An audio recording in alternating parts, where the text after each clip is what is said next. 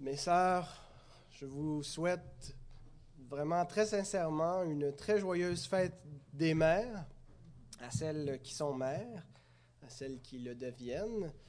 Euh, vous êtes très précieuses aux yeux du Seigneur et euh, vous êtes très précieuses euh, à mes propres yeux. je, je chéris les sœurs de notre Église, je chéris les mères. Euh, j'ai plusieurs mamans dans cette Église et puis euh, je suis vraiment heureux euh, d'être avec vous. Je suis heureux de quand, quand je vous vois les, dimanches matins. Et vraiment, puisse le Seigneur vous bénir dans votre rôle de mère, d'épouse et, et, glorifier son nom vraiment dans votre vie. Et puisse-t-il vous bénir par sa parole aussi ce matin. Nous allons prier avant d'ouvrir la parole de notre Dieu.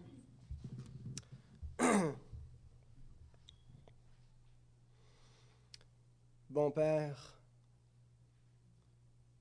gloire à toi, gloire à ton nom, Seigneur. Loué sois-tu, ô Éternel, tu es digne de recevoir des tiens la louange de leur bouche, l'adoration de leur cœur. Seigneur, nous voulons nous prosterner devant toi. Nous ne le faisons pas en ce moment physiquement, mais c'est Symboliquement, nos cœurs sont inclinés, nos têtes sont courbées devant toi en révérence. Tu es le Très-Haut, le Tout-Puissant, celui qui a tout créé, celui qui a déterminé par ton conseil souverain quel doit être l'état des choses. Et Seigneur, c'est toi qui as donné la famille et à la famille tu as donné la mère, celle qui porte les enfants. Et sans la mère, sans la femme, l'homme ne serait point, la famille ne serait point. Et Seigneur, c'est toi qui l'as décidé ainsi. Et on veut te louer pour nos mères. Chacun ici, Seigneur, nous pouvons te bénir parce que chacun nous en, avons une, et même plusieurs d'une certaine façon. Merci, Seigneur, pour euh, les mères. Ô Dieu, puisses-tu bénir ces femmes qui sont parmi nous, nos sœurs, nos filles, nos mères, qui sont au milieu de nous et que tu puisses leur faire du bien, Père. Nous te louons, Seigneur, pour ce matin, pour la communion que nous avons eue autour du déjeuner. Merci pour les frères qui sont venus préparer ce repas. Merci pour tous ceux qui travaillent dans l'ombre, Seigneur, dont on ne voit pas le ministère, mais qui sont actifs, mais que toi tu vois, Seigneur. Et un travail que tu loues, un travail qui t'honore, Seigneur, puisses-tu les bénir. Merci que nous sommes assemblés en ta maison pour écouter ta parole, Seigneur qui éclaire nos âmes, qui nourrit nos vies. Ta parole incorruptible qui nous a euh, ressuscité des morts spirituels auxquels nous appartenions et qui nous éclaire, qui éclaire notre route jusque vers notre destinée finale en ta présence. Seigneur, dispose nos cœurs ce matin à te rencontrer. Ta parole heurte parfois nos pensées parce que nous sommes encore dans le péché mais puisse-t-elle triompher de notre rébellion, de notre incompréhension, de, nos imperfections et, produire un fruit euh, valable, durable, de justice en nous, en transformant nos êtres, en façonnant notre personne à ta gloire, en changeant notre Église et en bénissant les familles, en en faisant des foyers unis qui sont ordonnés selon l'Écriture sainte, parce que cette parole est la tienne. Nous le demandons au nom de Christ, le ressuscité des morts, celui qui revient bientôt nous chercher. Amen.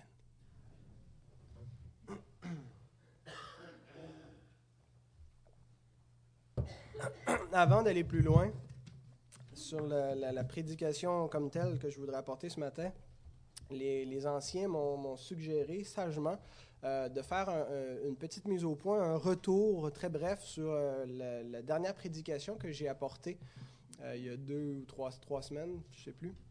Euh, c'était euh, sur la, porte étroite, le chemin resserré. Et puis dans ce message, j'ai enseigné, j'ai osé enseigner la nécessité des bonnes œuvres pour être sauvé. et puis, peut-être que ça n'a pas été clair ce que j'ai voulu dire par là. Alors, je vais juste clarifier cela. Les bonnes œuvres ne sauvent pas. Euh, nous sommes sauvés par la foi seule, sans les œuvres.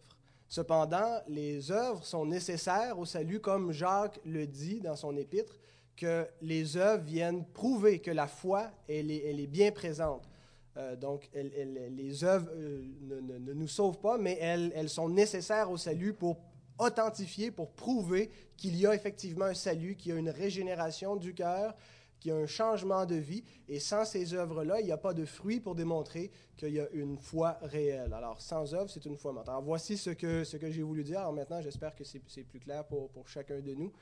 Alors, c'est ce que nous croyons. Nous sommes sauvés par la grâce de Dieu au moyen de la foi seule.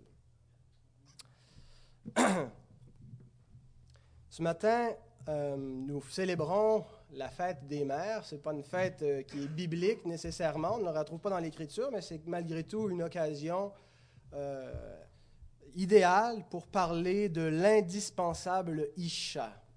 Isha veut dire femme en hébreu. Alors, de l'indispensable femme, de son rôle unique. et je ne vais pas parler de, de la femme strictement dans son rôle de mère, mais euh, je vais parler de la femme de façon générale en, exposant tout simplement un passage qui s'adresse à la femme, donc qui coiffe autant le, chapeau d'épouse, de mère, mais aussi toutes ses, fonctions euh, dans, sa vie publique. Euh, c'est cela. le texte que nous allons lire se trouve dans l'épître de Paul à Tite, au chapitre 2. Il s'agit des versets 1 à 5.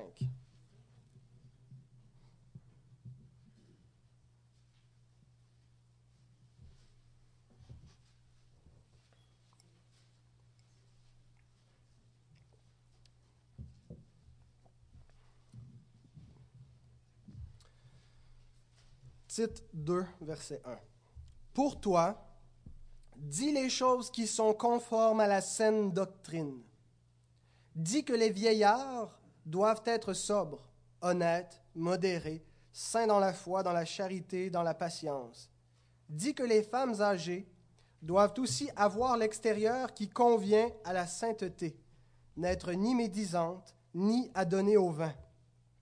Qu'elles doivent donner de bonnes instructions dans le but d'apprendre aux jeunes femmes à aimer leurs maris et leurs enfants, à être retenues, chastes, occupées aux soins domestiques, bonnes, soumises à leur mari, afin que la parole de Dieu ne soit pas blasphémée.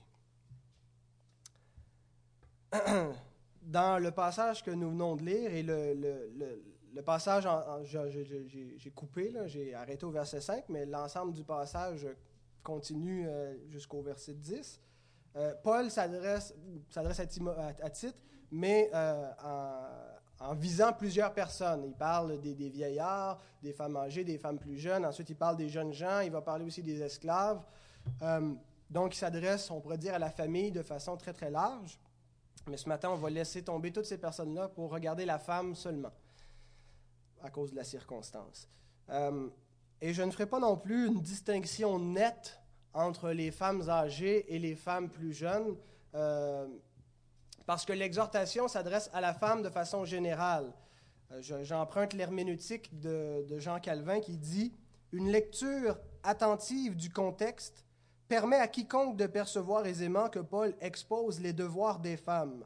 Ceux-ci s'appliquent également à celles qui sont plus âgées et à celles qui sont plus jeunes. Alors qu'il instruit les femmes plus âgées, concernant ce qu'elles doivent être, il montre en même temps aux plus jeunes l'exemple qu'elles doivent suivre. Ainsi, il enseigne indistinctement les deux.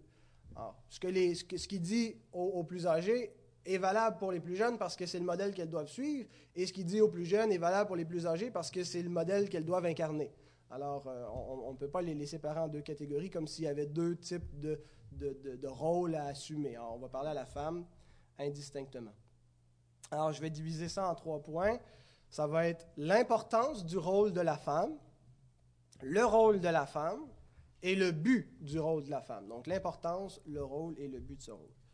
Alors commençons sans plus tarder avec l'importance du rôle de la femme.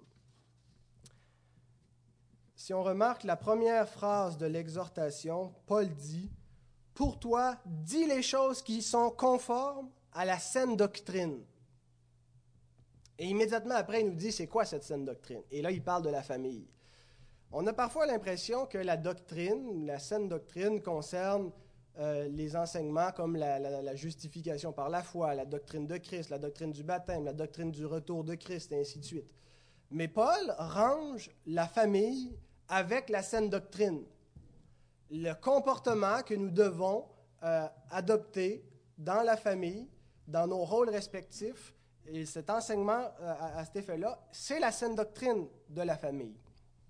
Et qui plus est, la façon que Paul le décrit, euh, ou qu'il apporte son exhortation, c'est que la saine doctrine n'est pas seulement une théorie.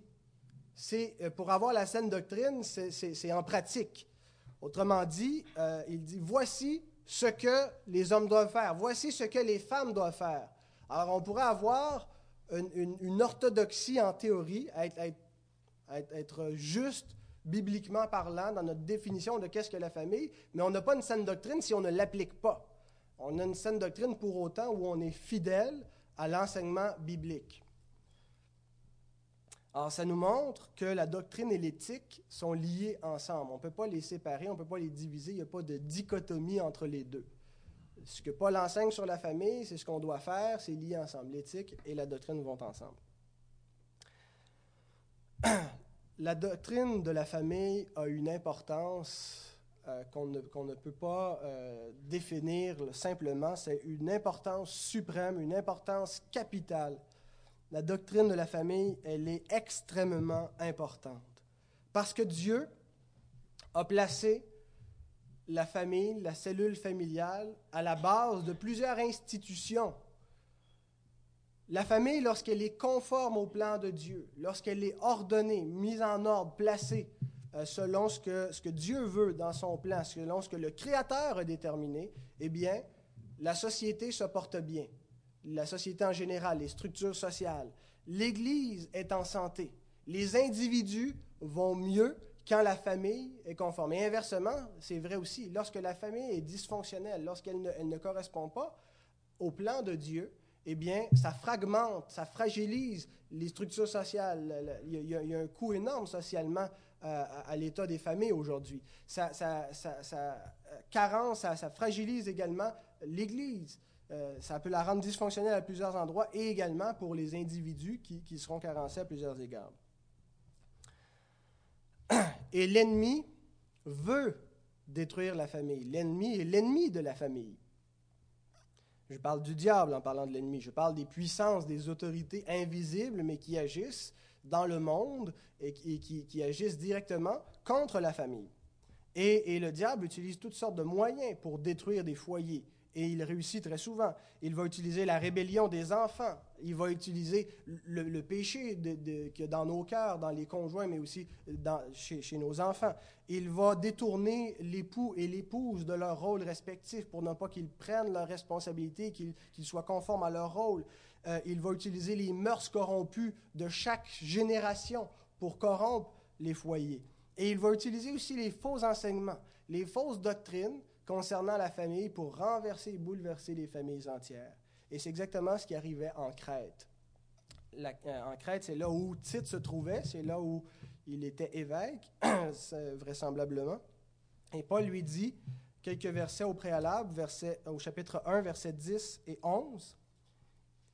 Il y a en effet, surtout parmi les circoncis, beaucoup de gens rebelles, de vains discoureurs et de séducteurs auxquels il faut fermer la bouche il bouleverse des familles entières, enseignant pour un gain honteux ce qu'on ne doit pas enseigner.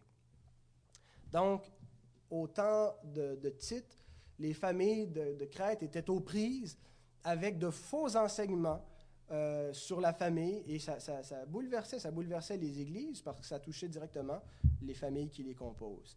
Et aujourd'hui, nous sommes encore aux prises avec une panoplie de faux enseignements qui entourent la famille dans notre société. Et on le voit, ces faux enseignements, on, pense au, féminisme, les, torts que le féminisme a causés à la famille.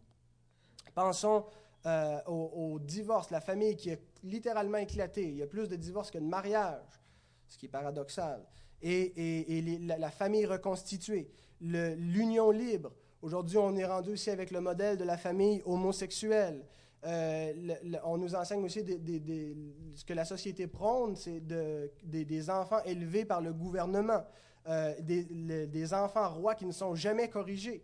Et, vous savez que ce sont des, enseignements qu'on retrouve dans la société, mais ce sont de, faux enseignements qui ne correspondent pas au plan du Créateur, à celui qui est l'auteur de la famille. Mais l'enseignement de titre, titre doit, doit, être en contraste euh, avec l'enseignement de, ces faux docteurs qui bouleversaient les familles. Immédiatement, Paul, quand il lui dit Pour toi, ou quant à toi, ou toi par contre, hein, c'est en opposition avec les autres. Toi par contre, dis les choses qui sont conformes à la saine doctrine. Or, pour nous, quant à nous, nous par contre, ne soyons pas conformes au monde, à ces faux enseignements qui pullulent dans notre société et qui polluent, pour faire un jeu de mots facile, nos familles. Soyons en contraste avec ce monde et que nos familles ne ressemblent pas, ne, se conforment pas à ces modèles qui ne viennent pas de Dieu, mais qui viennent du monde et de celui qui est le prince de ce monde, le prince de la puissance de l'air, le diable. Les fausses doctrines et les mauvaises pratiques familiales ne peuvent pas donner les fruits promis par le modèle biblique. Le Créateur a institué un modèle et pour autant qu'on s'y tient, la promesse va donner son fruit. Alors, pour maintenir la saine doctrine de la famille, et je rappelle que saine doctrine veut autant dire fidèle en théorie et, fidèle en pratique. Elle doit être, nos familles doivent être, quand on les définit, doivent être conformes dans notre définition théorique, mais aussi dans notre application de cette théorie dans la famille. Eh bien, pour maintenir la saine doctrine de la famille, Dieu a désigné deux personnes, l'homme et la femme. Dieu a donné la responsabilité du foyer à ces, à ces deux personnes-là. Et chacun a un rôle essentiel à jouer, et chacun, euh, son rôle est, autant important l'un que l'autre, et c'est un rôle unique. La femme ne peut pas remplacer l'homme, et l'homme ne peut pas remplacer la femme. Et Dieu les a mis ensemble pour prendre soin de la famille, pour garder le foyer uni. Hein, on, est, un couple avant d'être une famille, avant d'avoir des enfants. C'est la cellule fondamentale, c'est dans le mariage. Mais ce matin, je ne pourrais pas parler du rôle de l'homme, mais je vais me concentrer sur celui de la femme.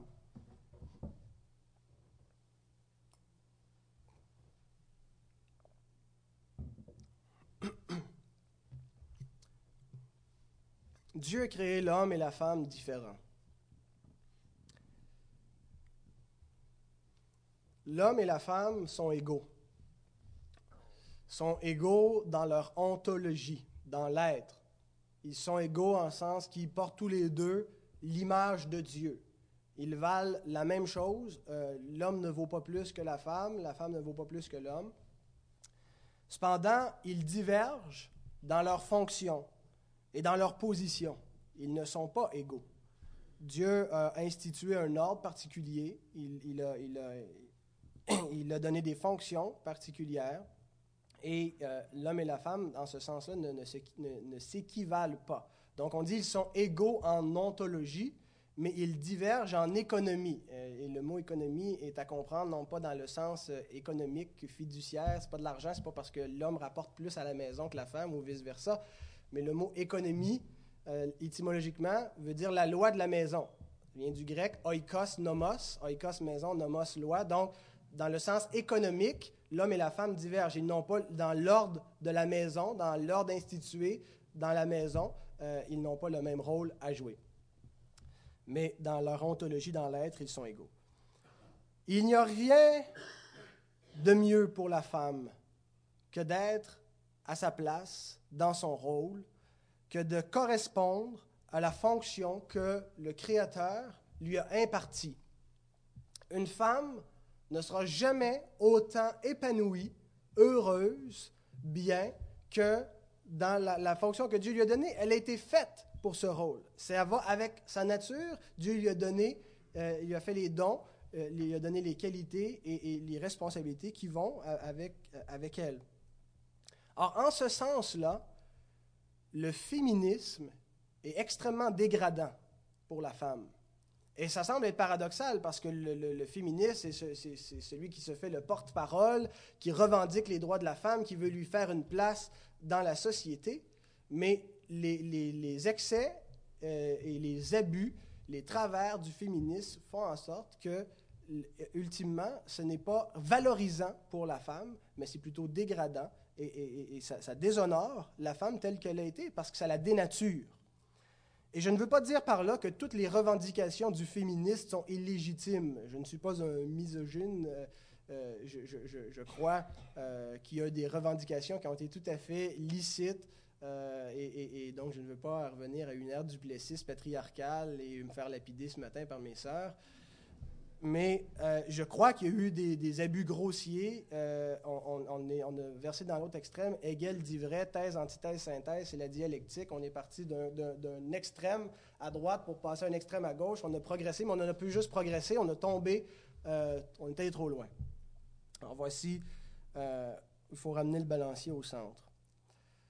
Alors, donc dans sa conception fondamentale, le féminisme est contraire au rôle que Dieu veut pour la femme. Parce qu'il nie fondamentalement les différences que Dieu a instituées entre l'homme et la femme et il rejette la place que Dieu a donnée à la femme. Un jour, il y a une, mère, une femme qui revient d'un congrès national féministe, un grand rassemblement. Et puis, euh, elle arrive à la maison et là, sa petite fille est contente de la voir. Elle la jette dans ses bras, une petite fillette de 5 ans. Elle lui dit Maman, maman, maman. Puis là, elle a hâte de lui dire que pendant que sa mère était absente, qu'elle a réfléchi à qu'est-ce qu'elle voulait faire plus tard, qu'est-ce qu'elle voulait devenir. Elle dit Maman, plus tard, je veux devenir une infirmière. Alors, sa mère, un petit peu préoccupée de, ce que sa fille vient de lui dire, il ne faut pas oublier qu'elle revient de son congrès féministe. Elle lui dit Tu sais, ma chérie, c'est pas parce que tu es une fille que tu es obligée de te contenter d'être une infirmière. Si tu veux, tu peux devenir médecin, tu peux devenir chirurgienne, tu peux même devenir euh, directrice d'un hôpital. Tu peux faire tout ce que tu veux plus tard. Devenir tout ce, qui, tout ce que tu veux, tu peux l'être. Alors la petite fille, elle s'arrête là-dessus. Tout ce que je veux devenir, je peux le devenir. Tout ce que tu veux, ma chérie. Ah bien, dans ce cas-là, je vais devenir un cheval la fausse perspective de la petite fille ne venait pas du féminisme. Si elle, n'envisageait pas euh, bien ce les possibilités pour elle, ce n'était pas parce qu'elle était une féministe. Par exemple, la fausse perspective de sa mère venait du féminisme. Si elle envisageait que devenir infirmière, c'était quelque chose de dégradant, quelque chose de rabaissé, quelque chose de peu important, c'est parce qu'elle avait une mauvaise perspective. Et c'est exactement le problème du féminisme dans notre société, c'est qu'il a une mauvaise perspective. Il considère que le rôle de la femme tel qu'il nous est décrit dans l'Écriture sainte est un rôle qui est inférieur, est un rôle qui est dégradant pour la jante féminine. Cependant, la perspective de Dieu, la conception que Dieu a sur ce rôle est tout autre. D'abord, la perspective de Dieu, c'est la perspective normative. Ce n'est pas celle que Dieu suggère, c'est celle que Dieu exige. Et aux yeux de Dieu, le rôle de la femme, tel que le Seigneur le décrit, eh bien, c'est un rôle extrêmement précieux. C'est un rôle qui a énormément de valeur à ses yeux. C'est un rôle que Dieu chérit tendrement. C'est Dieu qui l'a façonné dans son cœur. C'est Dieu qui l'a voulu ainsi. Et c'est un rôle qui est indispensable. La femme est unique dans sa place, dans sa position, dans sa fonction. Dieu a choisi la femme et non pas l'homme pour porter et pour enfanter les êtres créés à son image. C'est un privilège qui est réservé à la femme. Dieu a donné à la femme une tâche particulière au foyer. Une tâche, euh, pas, elle, n'est pas la, la pourvoyeuse premièrement. Elle est là aux soins de, son foyer, de ses enfants, de son mari. Et en le faisant, elle prépare la prochaine génération. Si on considère que euh, ce rôle-là est peu important, on a une conception complètement erronée. De préparer ceux et celles qui vont diriger le monde, ceux et celles qui vont occuper toutes sortes de fonctions après nous, euh, qui, soient euh, dans différents rangs dans la société, si on considère que c'est peu de choses, eh bien, c'est parce qu'on le considère mal. Une femme a cette fonction extrêmement importante. Et seulement une femme peut remplir ce rôle. Et si ce matin nous sommes répugnés d'entendre cet enseignement, d'entendre que l'homme et la femme n'ont pas, euh, pas le même rôle et qu'ils ne sont pas au même rang au niveau de l'autorité ou de la position dans la famille, ni même dans la société, eh bien, c'est qu'on a une mauvaise perspective. On a une perspective qui vient non pas de l'Écriture sainte, mais du monde, de nos pensées, de, de nos élucubrations. Mes sœurs, Dieu vous a voulu femme. Ce n'est pas un hasard si euh, vous êtes du sexe féminin. Euh, Dieu n'a pas manqué son coup et Dieu ne joue pas un coup de dé en créant euh, les espèces qui, qui, portent son image, qui, en créant l'espèce qui porte son image, pardon. Dieu vous a voulu femme. Dieu vous a placé en tant que femme. Et vous ne pouvez être épanoui que de la façon dont Dieu vous veut. Vous devez être une femme dans la société, dans votre famille et dans l'Église. Et votre rôle est différent. Et c'est une place qui est magnifique, c'est une place qui est unique, c'est votre place. Et pour glorifier le Seigneur, vous devez être fidèle à cette vocation, la vocation que Dieu a adressée à la femme. L'appel, c'est ce que veut dire le mot vocation, du, latin vocare, appeler. Alors, c'est un rôle extrêmement important. Maintenant, quel est ce rôle? Deuxième point, le rôle de la femme. Paul commence en, s'adressant aux femmes plus âgées. Il dit aux femmes âgées, euh, et, le mot, euh, d'après les spécialistes du grec, les femmes âgées, c'est des femmes de 40 ans et plus. Alors si vous avez plus de 40 ans, vous êtes une femme âgée.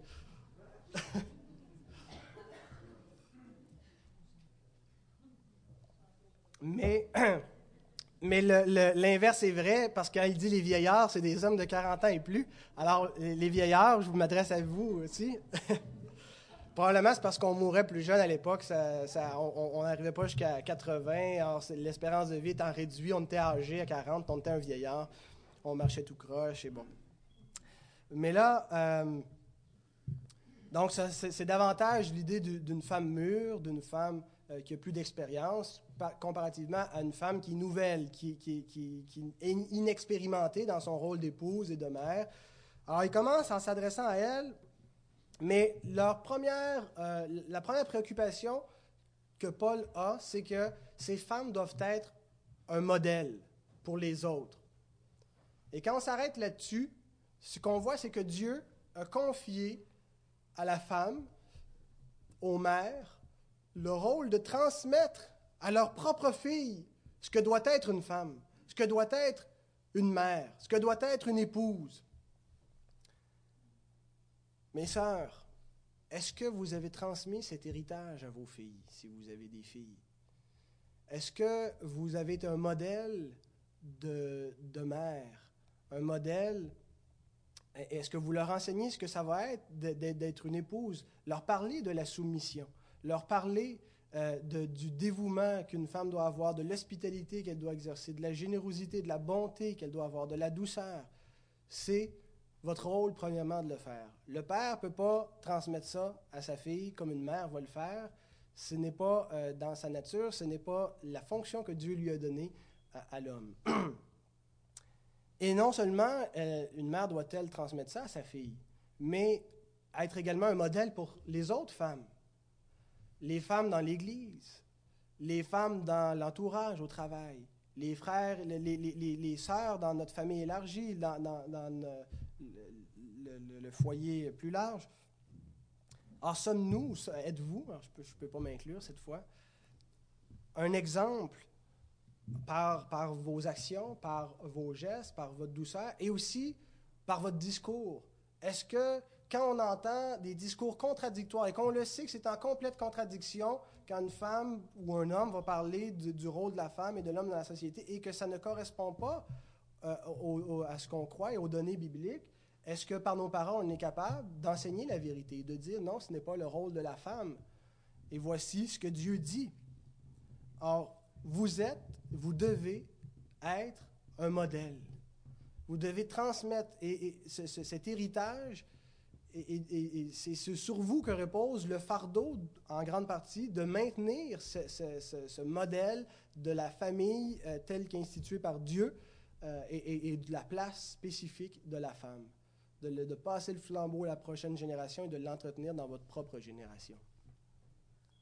Mais le danger avec ce devoir, c'est de commencer à juger les autres et à médire. Parce que vous savez, lorsque l'Écriture nous demande de se soucier des autres, il y a toujours une, mise en garde qu'en se souciant, on finisse par tomber dans le piège et à médire et à condamner celles qu'on considère ne pas être conformes. Et c'est pour ça que Paul s'empresse de dire que les femmes, alors qu'elles sont des modèles et qu'elles doivent donner l'exemple et enseigner, donner de bonnes instructions aux autres, ne doivent pas médire.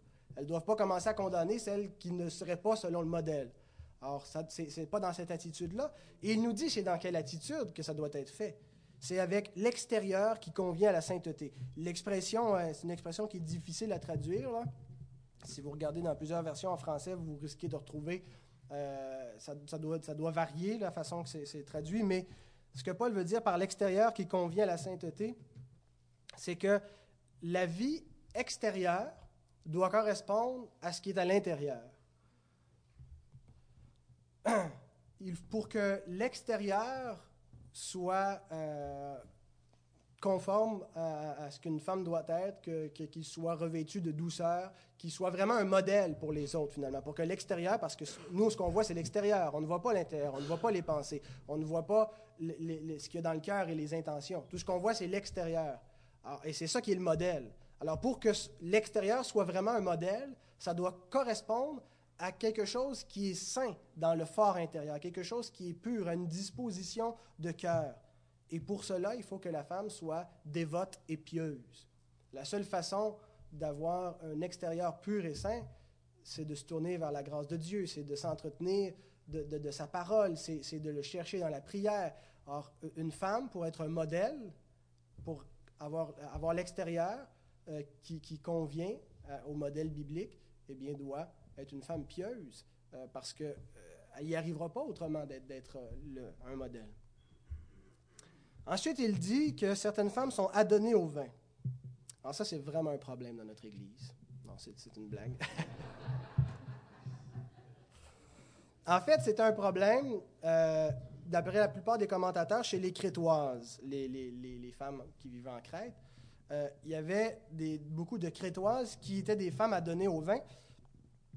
Euh, et ça correspond un petit peu à ce qu'on ce qu'on a lu quelques... Ben, on ne l'a pas lu, mais ce que Paul a dit quelques versets auparavant, au chapitre 1, versets 12 et 13, où il décrit un petit peu les mœurs des Crétois en utilisant euh, l'adage d'un prophète crétois qui dit Crétois, toujours menteur, méchante bête, ventre paresseux. Et Paul ajoute Ce témoignage est vrai.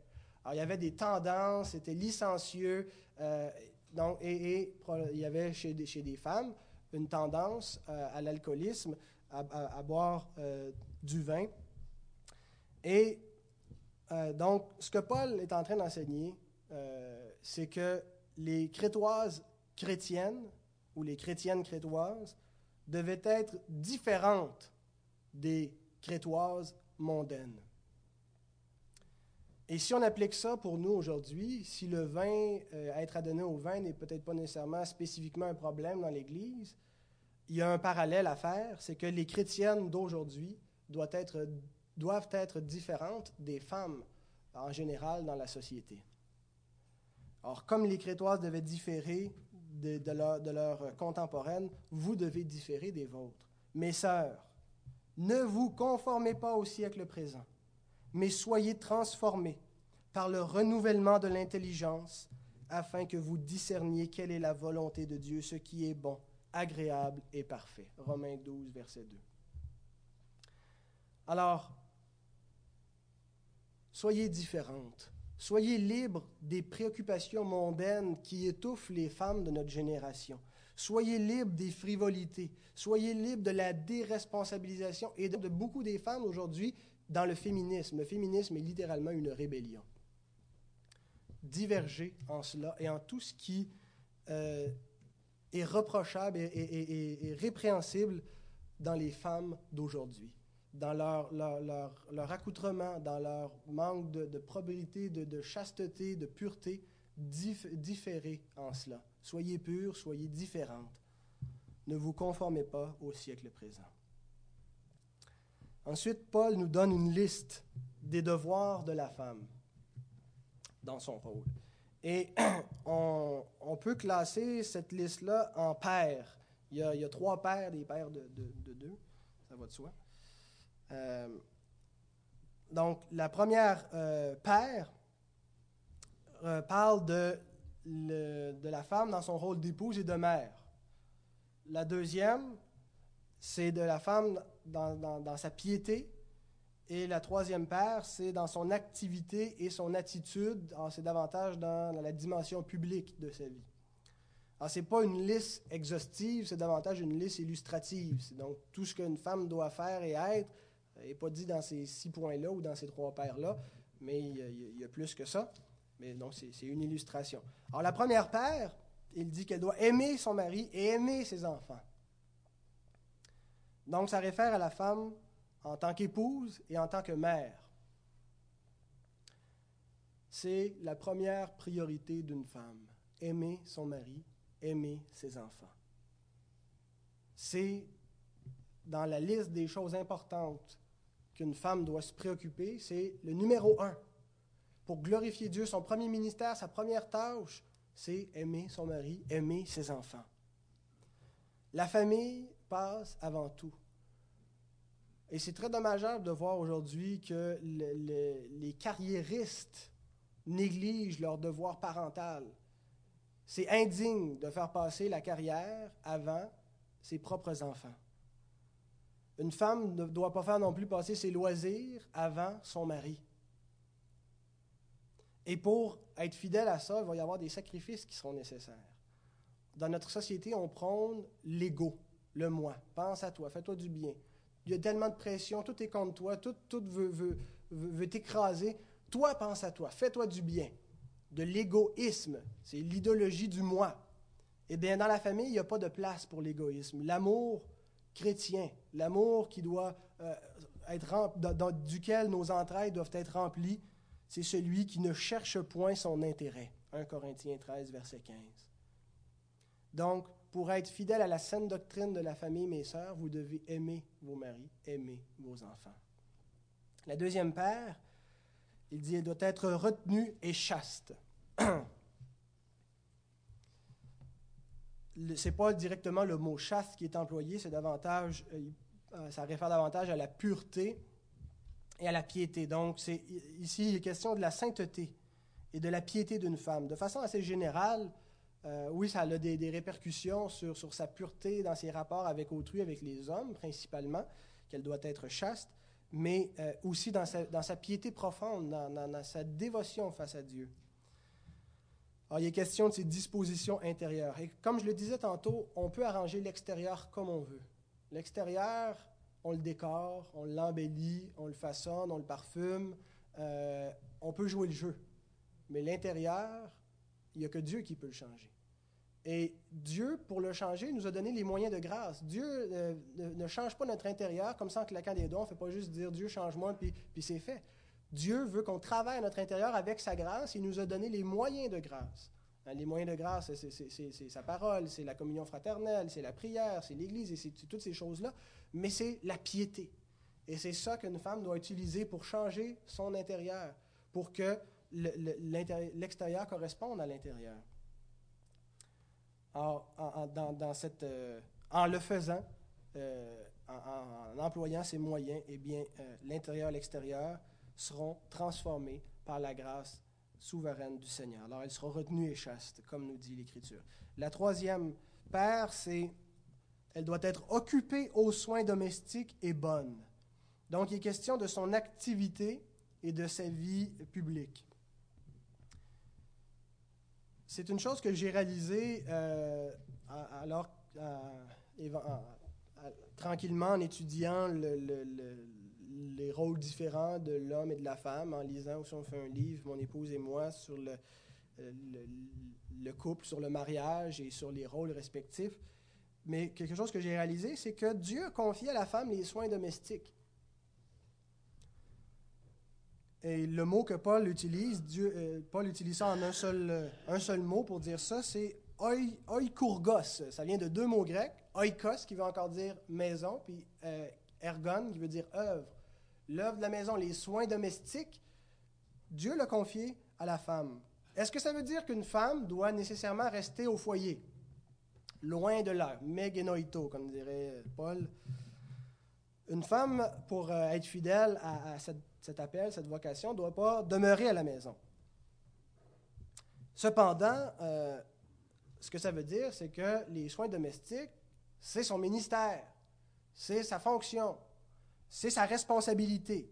Et son activité à l'extérieur du foyer ne doit pas se faire au détriment du devoir marital, conjugal, ne doit pas se faire au détriment du devoir parental, du devoir familial il y a une responsabilité et les soins domestiques sont sous, sa responsabilité. Et, donc, elle peut avoir une activité à l'extérieur du foyer sans être négligente pour autant. Est-ce que ça veut dire que l'homme peut s'en détourner? Ah, c'est la question qui vous brûle les lèvres, mes frères. Si c'est euh, sous la, charge, si c'est sous la, juridiction de l'épouse, est-ce qu'on peut s'en détourner? Eh bien oui! On n'a pas besoin de rien faire. Fini la vaisselle.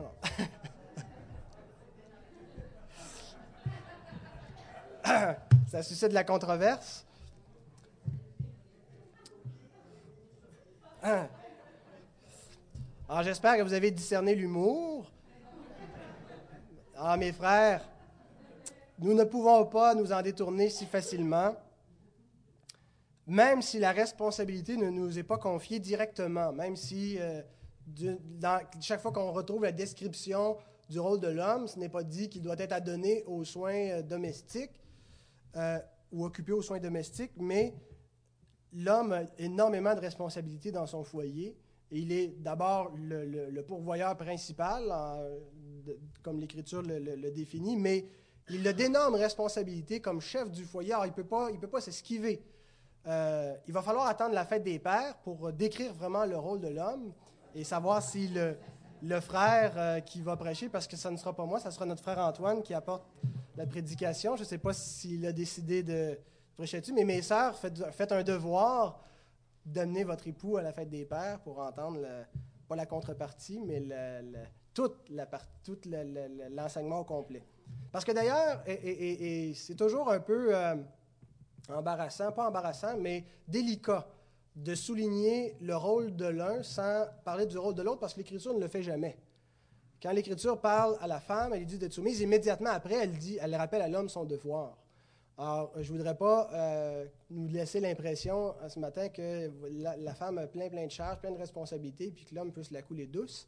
Euh, mais alors, euh, nous avons d'énormes responsabilités, extrêmement, et nous rendrons des comptes pour nos épouses, pour nos enfants et pour notre responsabilité au foyer. Donc, un homme qui délaisse complètement sa femme, qui ne la soutient pas, dans, sa responsabilité au foyer euh, est, indigne d'une certaine façon. Nous devons soutenir nos femmes, les encourager, les aider.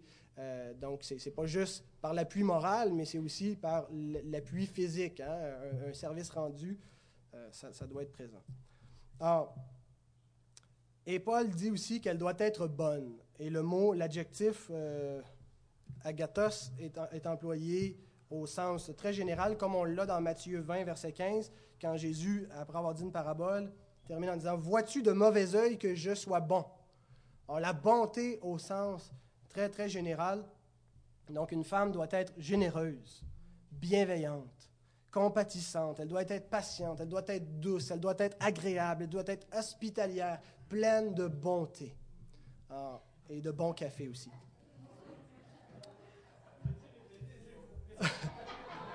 Pour, prendre des notes plus lentement. Alors, généreuse, bienveillante, compatissante, douce. Ah, écoutez, c'est, encore une fois, c'est une liste illustrative. Tout ce qu'on peut mettre sous la bannière de la bonté au sens très général. Vous savez, on rencontre de ces personnes-là qui ont une générosité, ça transcende, on, sent que c'est de bonnes personnes qui vont se sacrifier. Eh bien, c'est quelque chose qui doit caractériser la femme de façon générale. Et c'est quelque chose auquel on travaille, c'est pas naturel. Quelqu'un va dire, moi, moi, moi je suis pas comme ça. Ben, c'est ce que tu es appelé à être. C'est ce que tu es appelé à faire. On travaille avec la grâce de Dieu sur nos vies pour devenir bon et bonnes. Ensuite, le dernier, qui est certainement le plus populaire, soumise à son mari. Ce qui est intéressant, c'est que l'apôtre commence et termine euh, la description du rôle de la femme en l'envisageant par rapport au mari. La première, chose qu'on retrouve dans la liste, c'est qu'elle aime son mari. Et la dernière chose, c'est qu'elle soit soumise à son mari. Et donc, ces deux rôles-là, d'aimer et de se soumettre, correspondent aux deux rôles du mari, d'aimer et de diriger sa femme. Il est le lover et le leader. Il est l'amoureux et le chef. Ah, et, vous voyez comment il y a le, pendant de tout ça, qui est, ce que la femme fait, ça, correspond, ça s'harmonise, c'est ça un mariage, hein, ça se marie bien. le verbe qui est utilisé pour dire qu'elle doit se soumettre, c'est le verbe hypotasso. Et parfois, ça nous aide à comprendre un, mot euh, quand on regarde comment il est employé ailleurs, ou pour qui ou pourquoi il est employé ailleurs. Donc, hypotasso, c'est le même verbe que Paul emploie pour dire que l'Église doit être soumise aux anciens. C'est le même verbe qui est employé pour dire qu'un esclave doit être soumis à son maître, que des citoyens doivent être soumis aux magistrats, que Christ lui-même est soumis au Père. Donc, si euh, Christ, Christ n'est pas malheureux, Christ n'est pas euh, lésé, euh, écrasé dans sa personne, il est épanoui pleinement, il est, il est au-dessus de toute chose, mais il est soumis au Père. Alors, il n'y a rien de dégradant dans la soumission. Encore là, si on envisage ça de façon mauvaise, c'est parce qu'on a une conception qui nous vient d'une société archipatriarcale euh, où il y a une domination euh, masculine. et, ce n'est pas ça l'idée de la soumission, parce que chaque fois que la soumission vient, le, chef n'est pas un dictateur, ce n'est pas quelqu'un qui est là pour écraser, ce n'est pas un despote. Il est un chef aimant, euh, plein de douceur. C'est ce, qui, ce qui doit être. On dit, il n'y a pas que de bons chefs et il n'y a pas non plus que de, bonnes épouses soumises. Mais, donc voici, euh, ça fait partie du rôle de la femme. Et vous le savez, ce n'est pas un enseignement qui est populaire. C'est un enseignement qui est décrié. C'est une des raisons principales pourquoi le monde a rejeté le modèle biblique. Pourquoi une société, une, société judéo-chrétienne, mais qui est devenue féministe, qui est complètement l'antithèse, l'antagoniste, l'antipode du modèle biblique. Et ce qui, me, ce qui m'attriste, c'est pas de voir que le monde en a fait ça. Le monde est cohéremment mondain. Mais c'est de voir que cet enseignement déplaît même chez les évangéliques même chez les chrétiens, même chez des gens régénérés, des enfants de Dieu, on délaisse de plus en plus, on rejette l'enseignement tout à fait biblique de, la position de la femme qui est soumise par rapport à son mari, et, dans l'Église aussi, que la femme ne peut pas prendre un, rôle d'autorité, d'enseigner, d'être ancien dans l'Église, ce n'est pas une charge que Dieu lui a confiée. Et en le faisant, en délaissant ça, on est infidèle à l'Écriture sainte, et on trouve toutes sortes de façons pour le justifier, euh, et, ce sont des, prétextes pour, pour euh, être désobéissant finalement. Alors, qu'on ne l'aime pas, ou qu'on le comprenne mal, ou qu'on l'applique mal, cet enseignement-là est l'enseignement euh, de la parole de Dieu, c'est la volonté de Dieu que les femmes soient soumises à leur mari en toutes choses. Mes sœurs, vous n'êtes pas chef dans votre foyer si vous avez un mari, si, si, si vous êtes, s'il n'y a plus de mari, si euh, votre mari est mort ou peu importe eh bien, euh, vous êtes le, chef, mais autrement, vous n'êtes pas chef. Vous n'êtes pas au-dessus de votre mari et vous n'êtes pas non plus son vis-à-vis au sens de l'autorité. L'homme et la femme ne sont pas égaux dans leur fonction juridique de mener le foyer. Euh, je ne dis pas que, l'homme peut prendre toutes ses décisions sans consulter sa femme puis euh, diriger comme bon lui semble, mais ils ont une position différente et l'homme a la responsabilité ultime. Or, vous devez, mes sœurs, être soumises à vos maris. En toute chose, tant que ça ne vous fait pas désobéir au Seigneur. Il n'y a aucune base biblique sur laquelle une femme peut se justifier de ne pas obéir à son mari.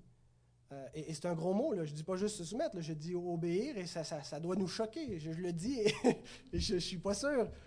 Mais il n'y a aucune base biblique à moins que ce que son mari exige lui fasse désobéir à la parole de Dieu. Et j'aimerais vraiment à ce moment-ci précis arrêter ce que je dis à la femme et parler aux hommes et vraiment leur donner, leur remettre devant leurs yeux quelle est leur responsabilité et que, euh, comment ils doivent aimer leur femme, comment ils doivent se sacrifier, quand Paul a dit aux femmes, aimez, euh, soumettez-vous à, vos maris, tout de suite il dit à l'homme, Marie, aimez vos femmes comme Christ a aimé l'Église. Et s'est livré lui-même pour elle. Il l'a sanctifié, il l'a aimé pour sa sainteté, il l'a aimé jusqu'à mourir pour elle. Et c'est comme ça, Marie, que vous devez aimer vos femmes. Si vous voulez que vous avoir de bonnes épouses soumises, vous devez être de bons chefs aimants.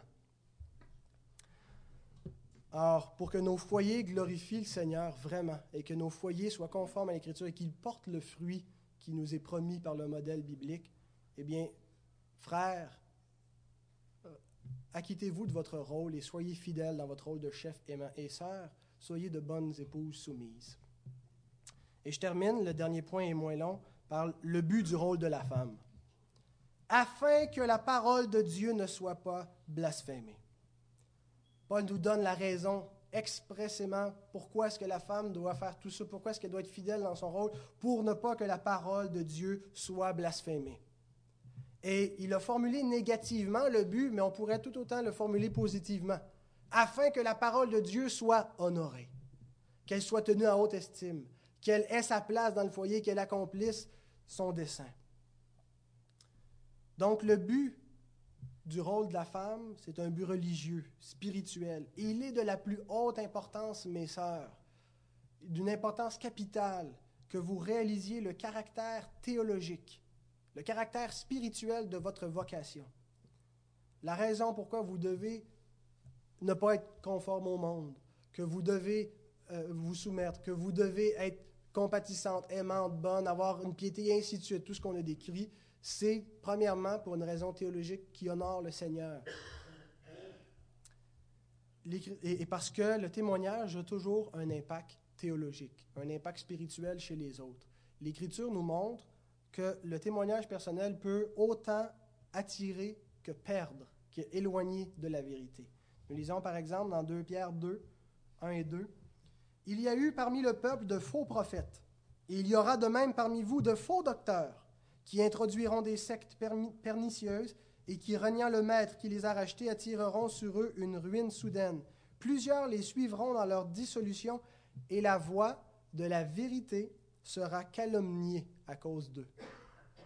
La, la, vérité, l'Évangile, l'Église a été souvent décriée, méprisée, rejetée, bafouée parce qu'il y a eu des abus parce qu'il y a eu des faux enseignants, parce qu'il y a eu toutes sortes, et on les connaît, les abus. On, connaît des gens qui sont blasés, écœurés, ne peuvent pas rien entendre, l'Église ne peut pas voir un curé parce qu'il y a eu des abus.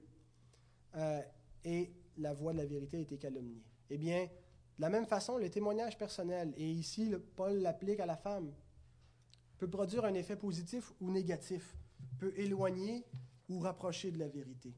Et on lit dans 2, 1 Pierre 3, 1 et 2, Femmes, soyez soumises à vos maris afin que si quelques-uns n'obéissent point à la parole, ils soient gagnés sans parole par la conduite de leurs femmes, en voyant votre manière de vivre chaste et réservée. Sans parole sont gagnés juste par une femme qui est fidèle à la parole du Seigneur, par sa vie, par sa piété. Et ailleurs, il, il dit, Que sais-tu, femme, si tu sauveras ton mari? Par sa conduite. Que sais-tu, mari, si tu sauveras ta femme? Le témoignage personnel a toujours un impact théologique. Pour la sanctification des autres, mais aussi pour leur salut, dans bien des cas. Alors, mes sœurs, mes sœurs bien-aimées, qui sont aussi mes mères, qui sont euh, des sœurs dans le Seigneur, est-ce que votre témoignage est sans reproche? Et ici, il n'y a personne qui est là pour, pour vous juger. Jugez-vous vous-même devant Dieu. Votre témoignage est-il sans reproche devant le Seigneur, votre témoignage en tant que femme? Est-ce que votre piété, votre sainteté, est-ce que votre rôle d'épouse et de mère glorifie le Seigneur et honore sa parole? Est-ce que vos enfants marchent dans l'obéissance ou est-ce qu'ils marchent dans une rébellion ouverte? Et si c'est le cas dans l'un ou l'autre des cas, Est-ce que votre témoignage y est pour quelque chose?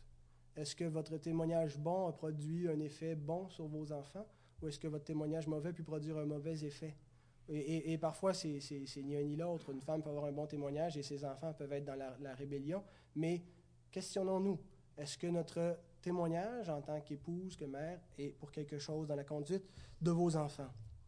Est-ce que votre mari, par votre témoignage, par votre présence, par votre amour auprès de lui, devient un meilleur chef? Et un meilleur chrétien?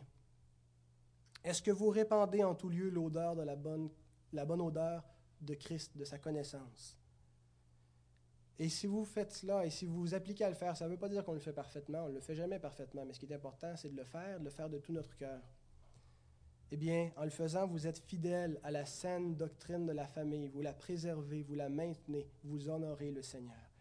Que la grâce de Dieu, et je le dis, je, vous bénis, non pas à, mon autorité propre, mais au nom de Christ, que la grâce du Seigneur, et appropriez-vous cette bénédiction par la foi, que la grâce du Seigneur fasse de vous de meilleures épouses, de meilleures mères, de meilleures filles, de meilleures chrétiennes pour la gloire de Dieu. Amen.